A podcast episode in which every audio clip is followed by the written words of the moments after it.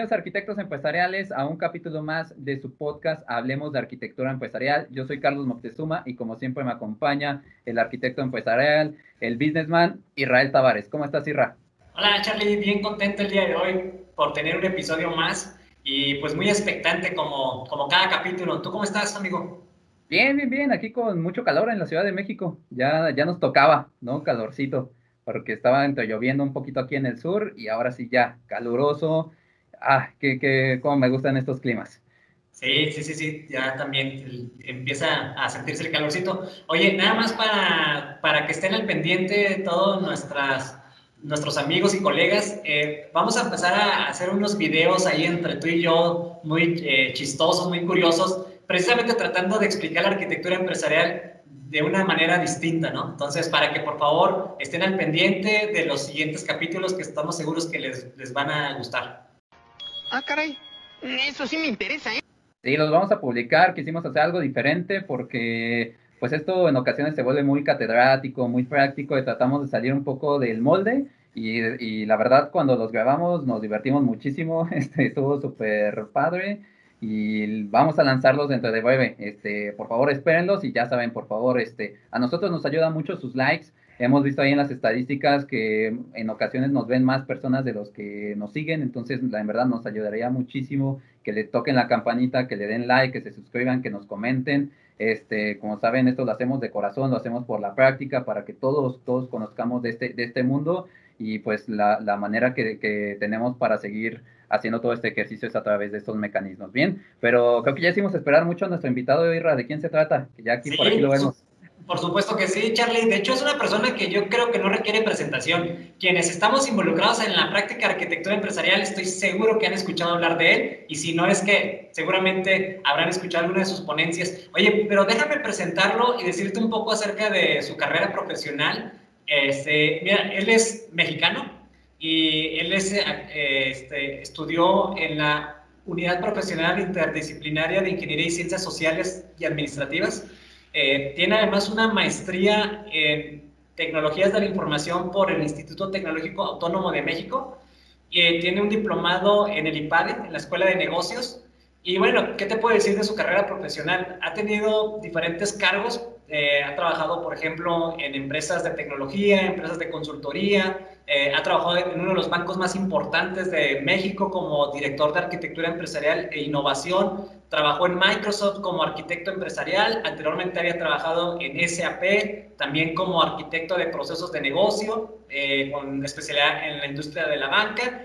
Y actualmente, pues, ocupa varios roles. Eh, actualmente es maestro de diferentes universidades, así que es una persona que le gusta enseñar que, gusta compartir y uno de sus roles que también desempeña es que es el actual director de arquitectura empresarial de una de las aseguradoras más importantes a nivel mundial que se llama AXA. Así que, pues bueno, sin más preámbulo, eh, José Luis, bienvenido a tu podcast y por favor, amigo, dime si me faltó mencionar algo o si hay alguna precisión que, quieras hacernos con respecto a lo que comenté.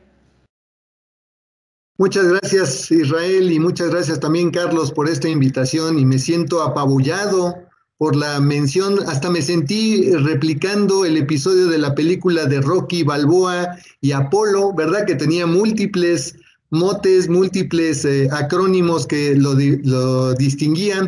Bueno, me sentí más o menos reflejado como Apolo Creed, ¿verdad? Eh, yo te diría que añadiéndole a ese currículum, te diría que me gusta mucho la lectura de ciencia ficción, por supuesto, de tecnologías de información. Uno de mis escritores favoritos es Roger Penrose, que a la postre en 2020 ganó el Premio Nobel de Física por todo este tema de estudio de los agujeros negros, donde se aventaba su quién vive también con este Stephen Hawking. Eh, adicionalmente, te diría que mi, atención a mi salud, a mi parte atlética, pues me demanda el que también me pare temprano a correr, ¿verdad? Eh, disfruto la carrera de larga distancia, la maratón, el triatlón también de larga distancia, eh, Ironman y medio Ironman, de tal manera de que me permita, este, claro, como tengo muchas horas libres, este, el mantenerme saludable. Eh, a pesar de la pandemia, este, más o menos acumulo entre 1.600, 1800 kilómetros al año, este, eh, por lo cual pues cambio de tenis más o menos cada 750 kilómetros. Eh, ¿Vieron eso? Eso es ser bárbaro. Aproximadamente. Entonces, eh, les agradezco mucho la invitación a este foro y, y, de verdad que estoy muy emocionado de poder participar. He estado en diferentes foros como la Aldea Digital con Telmex, en el Tech Ready de Microsoft di múltiples también conferencias de temas de industria financiera bancaria y de arquitectura empresarial, por supuesto. Y en algunas otras universidades como la Ibero me han invitado también a hablar de los temas de arquitectura empresarial y por supuesto una de mis almas mater, eh, este, donde colaboro con el doctor Armando Maldonado, ¿verdad? Que, que desarrolla mucho de esta cátedra en la maestría de tecnologías de información y más recientemente mis colaboraciones en la Universidad UNIR, donde también doy el tema de arquitectura empresarial y ciberseguridad. Oye, José Luis, pues muchas felicidades. La verdad es que eres todo un ejemplo de esfuerzo, de disciplina y combinas muy bien la parte física, emocional. Este, entonces, pues muchas felicidades y muchas gracias nada más por estar aquí el día de hoy en este, en este podcast. Eh, Charlie, pues ya se volvió una costumbre y, ya creo que es un, eh, una tradición, ¿no? Adelante, amigo. Listo, José Luis. Este, pues de hecho, también antes de hacerte la pregunta del millón, como, como la llamamos, eh, ayúdame a convencer aquí a Israel de que hagamos un Spartan Race algún día de, de estos, que lo estoy tratando de convencer y a ver cómo nos va. Ah, aquí no hacemos esas cosas. Yo lo hice el año pasado y estuvo mortal. Entonces, ojalá, ojalá. Bien, pues vámonos, José Luis. Queríamos hacerte esta pregunta y la cual tiene muchas vertientes, pero queremos preguntarte, José Luis, para ti, ¿qué es la arquitectura empresarial? Muchas gracias, Carlos. Muchas gracias por esa pregunta. Fíjate que en las diferentes oportunidades donde he hecho la presentación del tema arquitectura empresarial, comienzo efectivamente con la definición y he transitado desde la canónica de academia que habla de ser una disciplina, eh, valga la redundancia, multidisciplinaria que combina los temas de la infraestructura tecnológica, los temas de capacidades de negocio, los temas de datos y la parte de las aplicaciones, hasta también eh, trato de sacar siempre una alegoría o un chiste para romper el, hielo de la audiencia y de repente lo, menciono en inglés, Enterprise Architecture, y pongo eh, el dibujo del plano con el que está diseñada y construida la Enterprise, ¿verdad? La Enterprise es una nave de lo que fue la serie de Viaje a las Estrellas, ¿verdad? Y en la cual, pues, este, aparece el Doctor Spock precisamente con, con ese plano, ese blueprint de la Enterprise, les digo, cuando hablan de Enterprise Architecture, pues se refieren a esto, a la arquitectura de la Enterprise, no, no se refiere a eso. Eh, la realidad es que se trata de una disciplina muy noble que requiere una serie de vistas o puntos de vista que, como les mencionaba, trae al menos cuatro dimensiones. La de negocio, que tiene que ver con el entendimiento de la cadena de valor o de las capabilities que requiere determinada industria y para ese marco en particular yo utilizo mucho APQC, American Productivity and Management Center, que trae una serie de referencias de cuáles son los modelos de operación para diferentes industrias eh, eh, y empresas, de tal manera de que te permite desagregar en qué consiste el quehacer de cualquier empresa. Entonces, esa primer vista se llama arquitectura de negocio. Una segunda vista que tiene la arquitectura empresarial tiene que ver con las aplicaciones, que son estos habilitadores que le dan el soporte a toda la, parte de las cadenas de valor y los flujos de trabajo que están definidos en la arquitectura de negocio. Embebido o como en capa intermedia de las aplicaciones está la arquitectura de datos, definiendo esas ontologías de las entidades principales que tienen el maestro de personas, el maestro de productos, este, los canales de interacción, en fin, toda esa serie de circuitería que le va a dar soporte a las aplicaciones que no deben de estar eh, eh, eh, conteniendo los datos, sino más bien sirviendo a estos repositorios y que a su postre, a la postre, perdón, están soportando el tema de los procesos de negocio. Y finalmente trascendemos a otra capa que es mixta, que tiene la infraestructura tecnológica con las plataformas, el hardware, la infraestructura, la red, pero también embebida tiene la seguridad informática, que puede tener repercusiones hacia arriba en lo que es los datos para las famosas crown jewels o las eh, famosas este, joyas de la corona, ¿verdad? Esos datos tan valiosos en cualquiera de las empresas, así como también subiendo hacia las aplicaciones los mecanismos de acceso, los mecanismos de autenticación y todavía subiendo a nivel de negocio a las prácticas de confidencialidad, de no prestar el acceso en los usuarios y también la segregación de funciones. Como ves, el tema de, seguridad está embebido en las cuatro dimensiones, pero finalmente se aterriza a nivel de la infraestructura en la última capa. Esa es la vista clásica de una arquitectura empresarial y por lo tanto es eh, innegable que tienes que mencionarlo en el concepto. Eh, ¿Puedo resumirlo en una sola oración? Por supuesto que sí. Queda muy sucinta y que es una disciplina para la alineación estratégica de TI con el negocio. Otra definición es la disciplina que permite armonizar cuatro dimensiones del plano de trabajo de una empresa.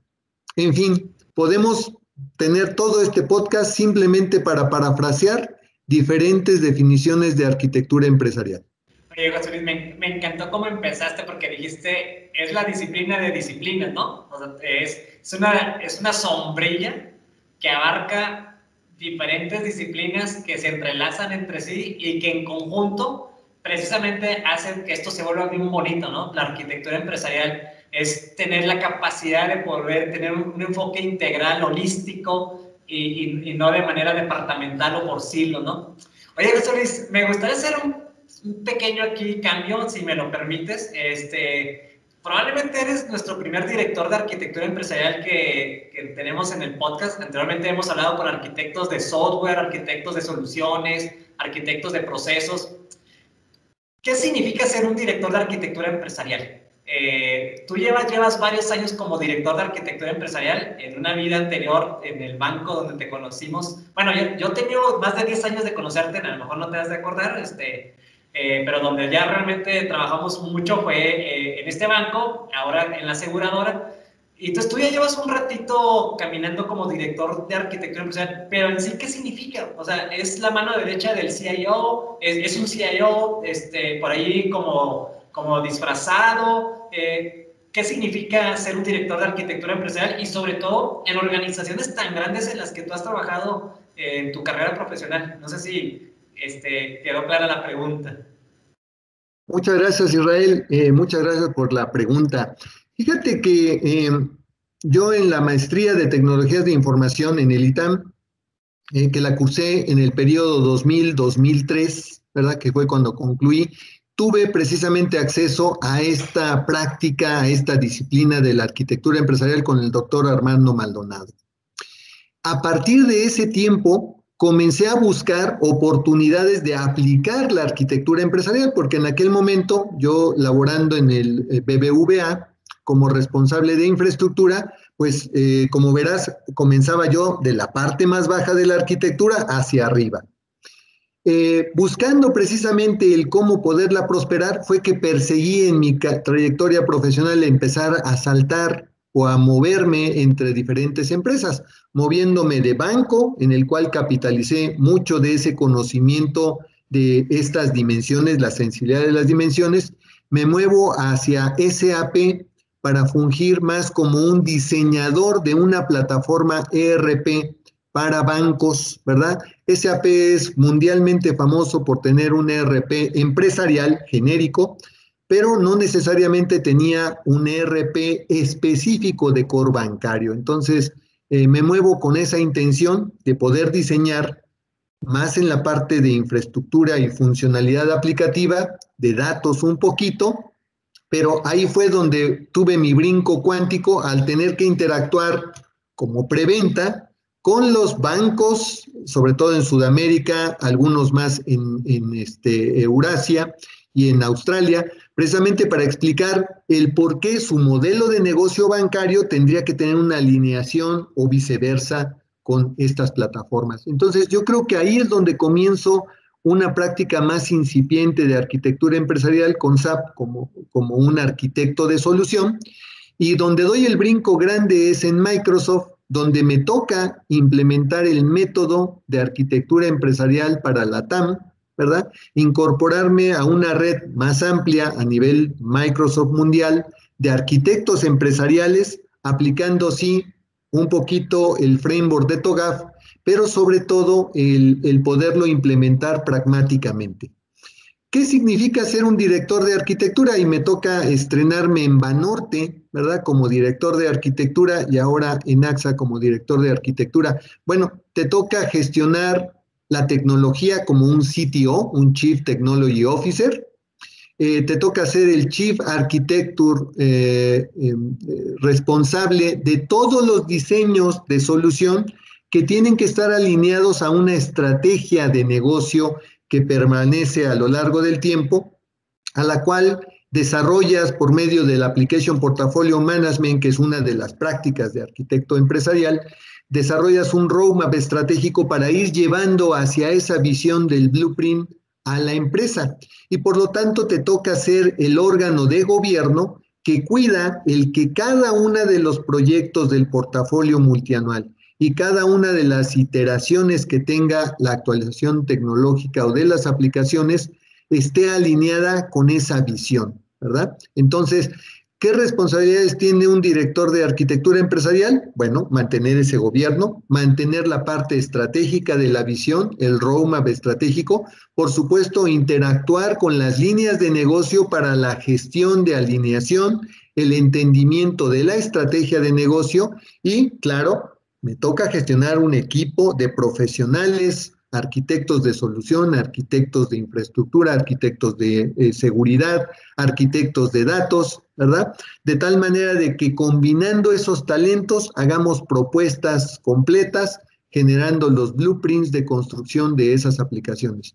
También a la postre te vuelves responsable de administrar un presupuesto de gasto y de inversiones para mantener esa maquinaria corriendo, pero una gran cantidad de tiempo le inviertes en el entendimiento y relacionamiento con el negocio. De tal manera de que ahí esa es la preventa, vamos a llamarle así, y toda la instrumentación de esas propuestas de valor te toca con los equipos tecnológicos. Ok, este, José Luis, bien, bien interesante, este, porque pues estás muy alineado al, al negocio, ¿no? Hemos hablado en otros capítulos de que muchas ocasiones eh, ven el arquitecto empresarial como únicamente es de TI o, vive ahí y pues, lo que acabas de decir es, integral, tiene estrategia, tiene negocio, tiene capacidades, tiene datos, tiene, tiene de todo, ¿no? Y, eso justamente es lo que, lo que tú das como punta de lanza en esta dirección. Entonces, siguiendo con este trabajo, José Luis, yo te quería comentar, en estas oficinas que obviamente tú has liderado y que tú has puesto la visión, ¿a ti qué ha sido lo más difícil que te ha tocado pasar o enfrentarte, porque muchas veces hay mucha eh, renuencia o dificultades de choque, de estar chocando contra las áreas de porque, oye, es que necesitamos hacer este blueprint. Ay, no, déjame hacer mi, mi aplicación, mi desarrollo, mi de esto, y ya luego, luego hacemos el blueprint. Y nosotros casi siempre, no, espérate, te, te queremos ayudar y muchas veces se nos arrancan y se nos van solos y ya después regresan de, ay, que sí necesitamos el blueprint, ¿no? Ya a lo mejor con con tres dientes menos de que se estrellaron por irse con los ojos cerrados. ¿no? Entonces, para ti, José, ¿qué fue lo más difícil que te ha tocado hasta ahorita este, liderar en estas oficinas de, de arquitectura empresarial? En una oficina de arquitectura empresarial tienes un brazo de ejecución estratégica y tienes necesariamente un brazo de ejecución táctica. ¿A qué me refiero con estos dos? Por el lado izquierdo tienes que interactuar con el negocio para generar la visión de la arquitectura futura y el roadmap estratégico, ¿no? Entre otras cosas, además de la salud del portafolio. Todo eso es estratégico y tiene una cadencia al menos anual. Lo mejor sería dos veces al año, pero al menos una vez al año tienes que tocar la estrategia, actualizar la visión de la arquitectura futura, repasar cómo se está cuidando el alineamiento del roadmap estratégico. Esa lleva sus tiempos y no trae mayor prisa. Tiene la complicación de las cuestiones políticas y las cuestiones presupuestales, que son los constraints típicos que tienes en la alineación estratégica. Punto y aparte. Esa no tiene mayor complicación, salvo eso. En la parte táctica es tu día a día. En la parte táctica tienes el grupo más grande, que son arquitectos de solución, que son todas estas discusiones ya a, nivel de tierra para instrumentar los proyectos e iniciativas que definiste con la mano izquierda. Pero en esos momentos de la verdad tienes nuevamente los constraints que son el tiempo, el costo y la velocidad. Entonces, yo te diría que conciliar ambos intereses es donde está el reto de la Oficina de Arquitectura Empresarial. Porque si bien aquí a alto nivel lo definiste, aquí a nivel de tierra, cada centavito lo van a cuestionar. Cada semana o día que va a tardar eso que se va a construir, lo van a cuestionar. Y ahí es donde se empieza a desmoronar un poquito la visión futura porque siempre queremos sacar algo transitorio, y hay un concepto que se llama arquitectura de transición, que puede quedarse eterna, puede volverse después la arquitectura objetivo, que no era la que tú querías. Yo te diría que ese balance entre la oportunidad, el costo y las restricciones es donde está el hueso duro de roer.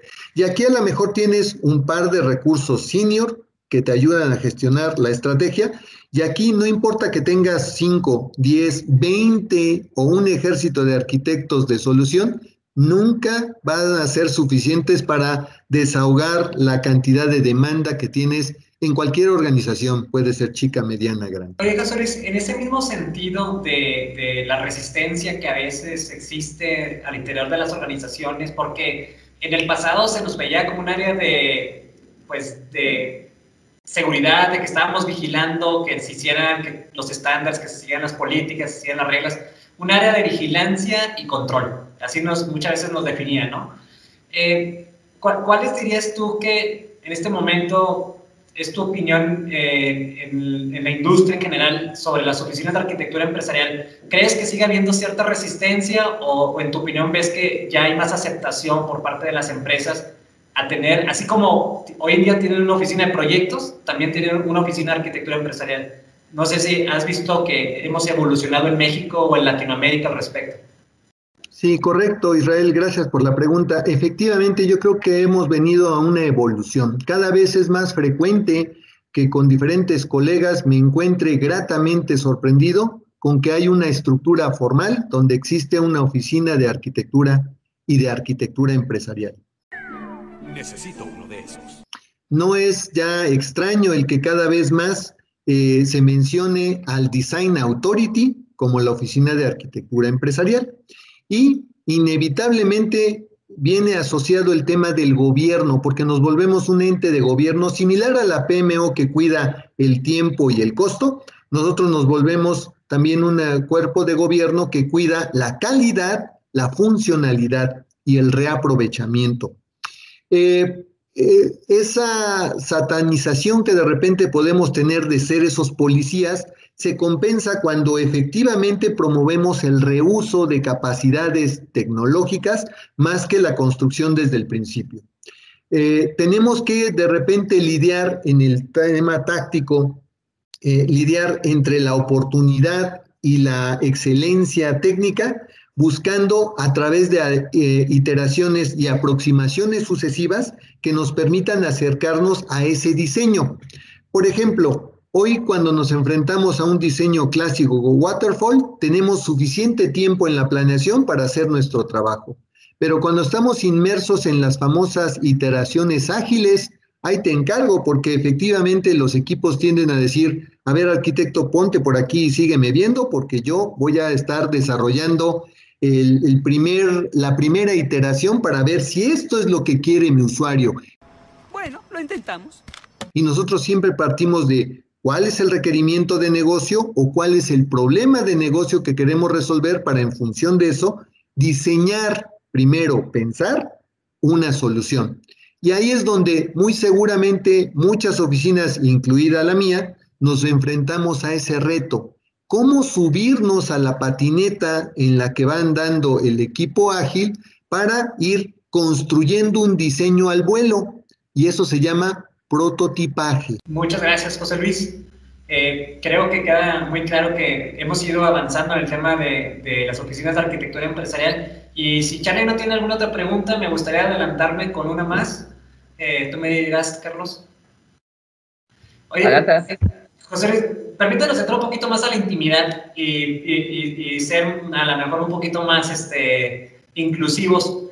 Eh, tu área de arquitectura o tu oficina de arquitectura empresarial, ¿cómo está conformada? O sea, si nos dices, no, si quieres no decir números, nada más decirnos, tengo arquitectos de soluciones, tengo arquitectos de tecnología, yo le reporto al CIO, para que la gente tenga una idea cómo, está conformada una arquitectura empresarial, quiénes son tus pares, con quién este, tal vez interactúas más. No sé si nos puedes regalar un poquito la, cómo está conformada una oficina de arquitectura empresarial. Ya, ya nos exhibiste. Gracias, Israel. Eh, sí, fíjate que en mi andanza como consultor en Microsoft me encontré diferentes configuraciones de la oficina de arquitectura empresarial.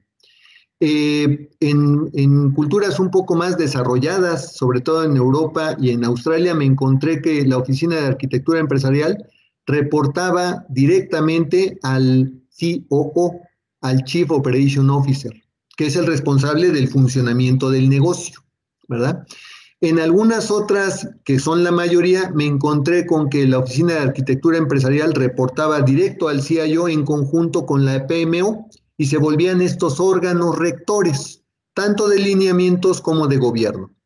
En otras eh, eh, eh, organizaciones, sobre todo en Latinoamérica, nos la encontramos típicamente en TI. Y dependiendo del empowerment que le den, se vuelve o el responsable de los diseños como es en la mayoría de los casos, o se vuelve también el facilitador de la evolución tecnológica, no estando tan embebido en la ejecución de las eh, funcionalidades de proyectos, sino más bien cuidando la evolución y, y, resolviendo la obsolescencia, funcionando más como una oficina de CTO, de tecnología, más que de desarrollo de funcionalidad para negocio que en mi opinión, eh, en mi caso es un poco más completa. Tengo esas tres funciones. La estratégica, para generar la visión de la arquitectura empresarial y su roadmap estratégico. Tengo la táctica, que se ocupa de la salud del portafolio y el monitoreo de la evolución tecnológica, así como las estrategias de salida de determinado fin de vida de tecnología. Y finalmente una más operacional, que es la instrumentación y diseño de soluciones eh, aplicativas para el negocio. Entonces, tengo esas tres cabezas. Una aspiración en mi actual oficina es tener una práctica de arquitectura de negocio formal, porque ese sería mi mejor vínculo de Trusted Advisor con las diferentes usuarios de negocio. Porque hoy pues tengo uh, una capa intermedia, el business partner, que es el que sí tiene el diálogo directo con el negocio. Pero estas configuraciones pueden variar. Yo te diría que afortunadamente en mi caso cuento con esa vista de las cuatro, eh, de las cuatro dimensiones de la arquitectura empresarial, divididas en estos tres segmentos que te manifesté. Ok, José Luis. Y una pregunta, eh, con estas áreas que tienes a, tu cargo y con estos arquitectos, ¿cuál es el framework o, o frameworks de varios que, que, tienes, me imagino que seguramente TOGAF, a lo mejor tienes algo de Stagman, mencionabas algo de agilidad, a lo mejor con Scrum. Eh, sabemos de que pues son, son varias. ¿Cuáles son las que, las que tienes ahorita bajo, bajo esta sombrilla, como decía Israel, con esta arquitectura empresarial? Gracias, Carlos. Fíjate que en mis anteriores vidas eh, eché mano mucho de APQC, eh, sobre todo cuando estuve del lado de consultoría. Es un framework bastante genérico, bastante maduro, este, gratis. Bueno, ya de repente empiezan a cobrar algo más en APQC. Eh, después, en mi andanza bancaria, utilicé BIAN, Bank Industry Architecture Network. También ese empezó gratis, después se empezó a cerrar, se volvió exclusivo, ahora todo cuesta, ¿verdad? Y ese tenía la gracia de que nos permitía ver a nivel de la arquitectura SOA de servicios en la capa de integración, además de las capacidades eh, más genéricas bancarias. Eh, eh, yo creo que hay múltiples arquitecturas de referencia. Evidentemente tiene que haber un método de cómo llevar a cabo el quehacer. En particular para la atención de proyectos, TOGAF es lo que utilizamos, ¿verdad? no siguiendo el circuito totalmente prescrito, porque no es así, no es prescriptivo, lo utilizamos dependiendo del caso que nos esté ocurriendo, porque si de por sí luego somos tardados, ahora imagínate si seguimos canónicamente el circuito completo. Entonces, como método TOGAF, como herramientas del portafolio del, Trusted Advisor o, o arquitecto de solución, utilizamos APQC cuando no existe una referencia. En particular, para la industria de seguros existe ACORD, que es el equivalente del BIAN, pero para seguros. Existe BCRM, que es una derivación de APQC y que es un Business Capability Reference Model propietario, ¿no? Lo utiliza también Accenture, lo utiliza también Deloitte con sus marcas eh, propias, no las voy a mencionar, no les vamos a hacer el caldo gordo. Este, eh, eso es en el dominio eh, de capacidades de negocio y procesos. En la parte aplicativa, pues tienes obviamente diferentes variedades derivadas, por ejemplo, en el caso bancario BIAN, en el caso seguros eh, ¿verdad? Existen plataformas de referencia con Product Line Architectures que ya traen la propuesta para que adoptes as is eh, su flujo de operación al estilo de SAP con el ERP. Y también para el caso de datos utilizamos diferentes eh, formas, formatos de referencia para modelar su arquitectura. En el caso de la infraestructura, fíjate que ahí se ha venido diluyendo y difuminando totalmente con las capacidades de la nube. Ya no hace tanto sentido el hacer la arquitectura de infraestructura, aunque sigue siendo valiosa por los temas de telecomunicaciones en la red, por los grandes repositorios de información, porque ahora pues, no puedes confiar totalmente, subir tus Crown Jewels en, este, en la nube. Entonces, sigues teniendo, pero se acota a una variedad cada vez menor.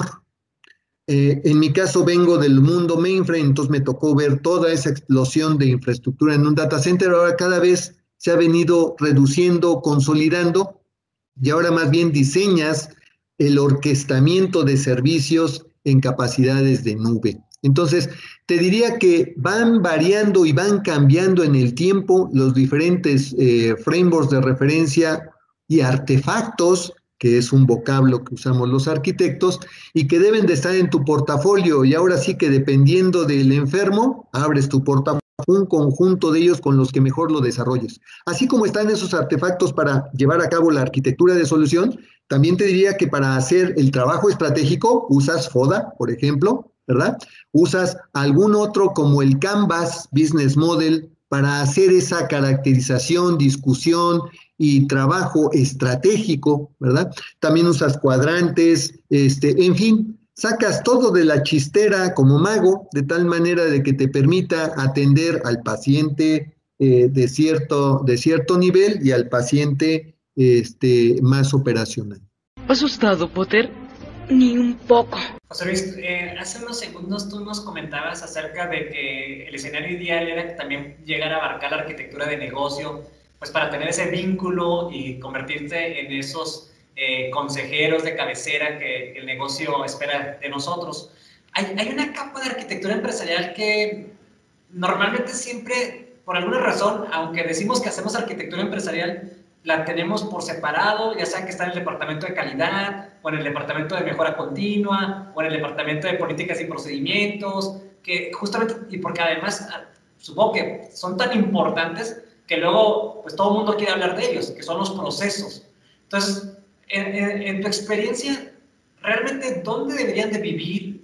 ¿Quién debería ser el responsable de los procesos? Más allá de que tenemos un dueño de proceso y sabemos que él es el que tiene que velar por él mismo, eh, pero en una, en, una, vista de arquitectura o desde una vista de automatización o de, o de, calidad, ¿quién debería tener esa única fuente de procesos en la organización si es que existe una única fuente de procesos?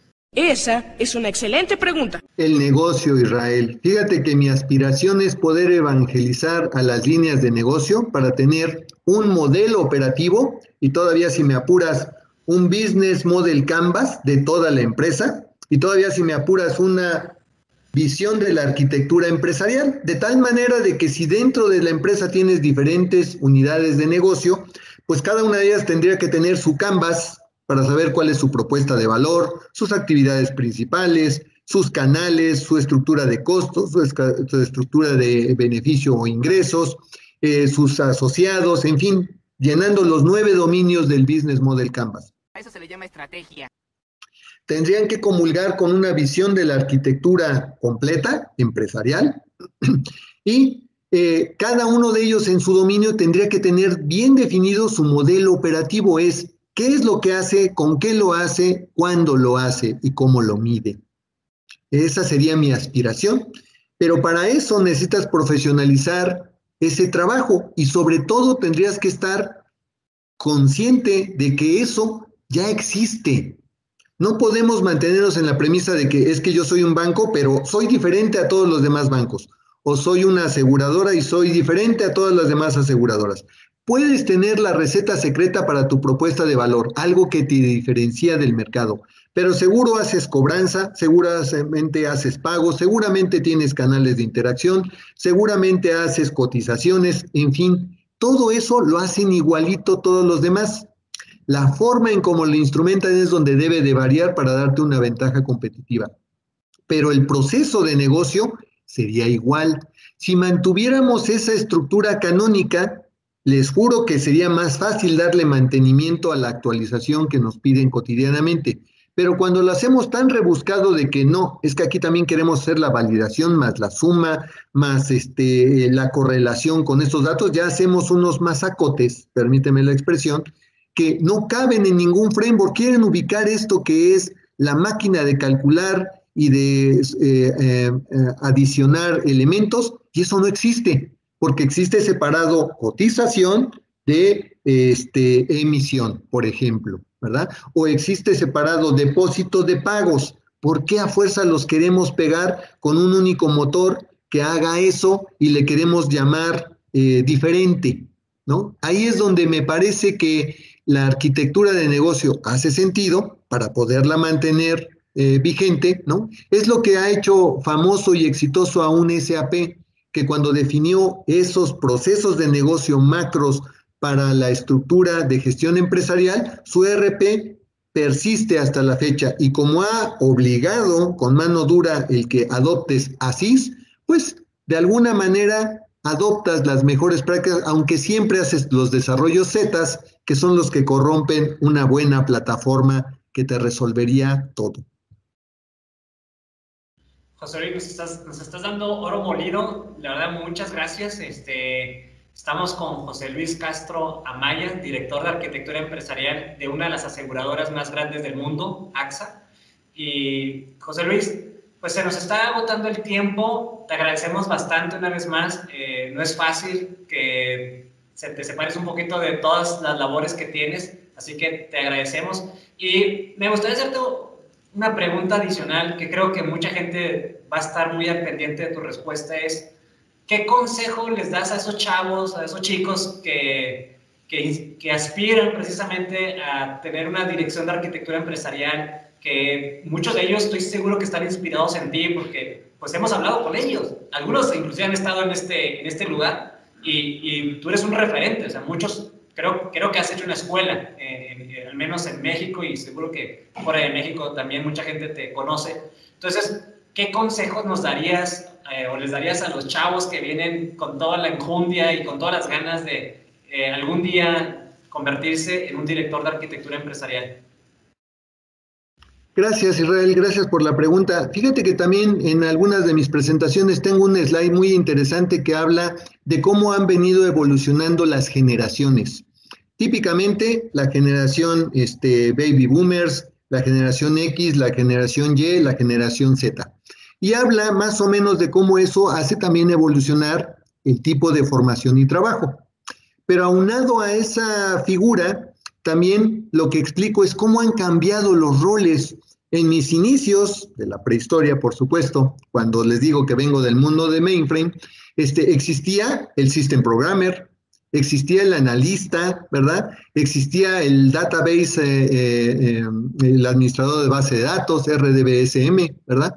Este, existía el de telecomunicaciones con VITAM, Virtual Telecommunication Access Method, y en fin, una serie de roles totalmente misteriosos. Simplemente el System Programmer era el único que era capaz de aplicar los PTFs y las actualizaciones al sistema operativo de esas máquinas grandes.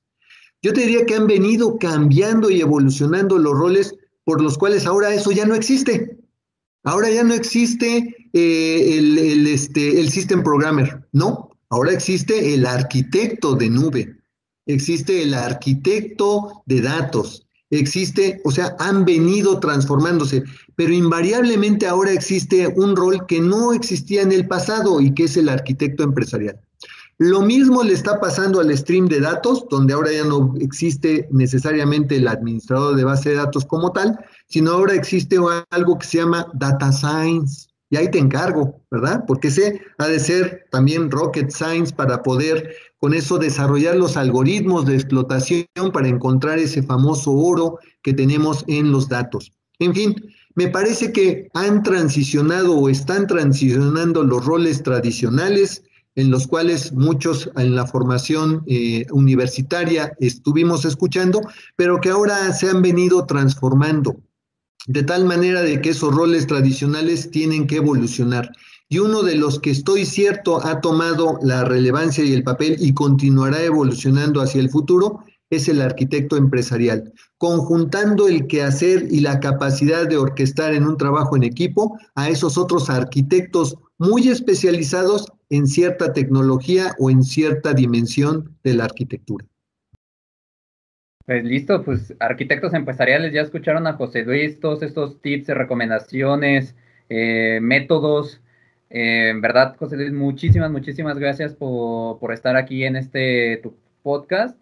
Y quería hacerte una pregunta final, este, porque estoy segurísimo que se quedaron con, con mucho más con ganas de mucho más tiempo. ¿Dónde te podemos seguir? ¿Cuáles son tus redes sociales?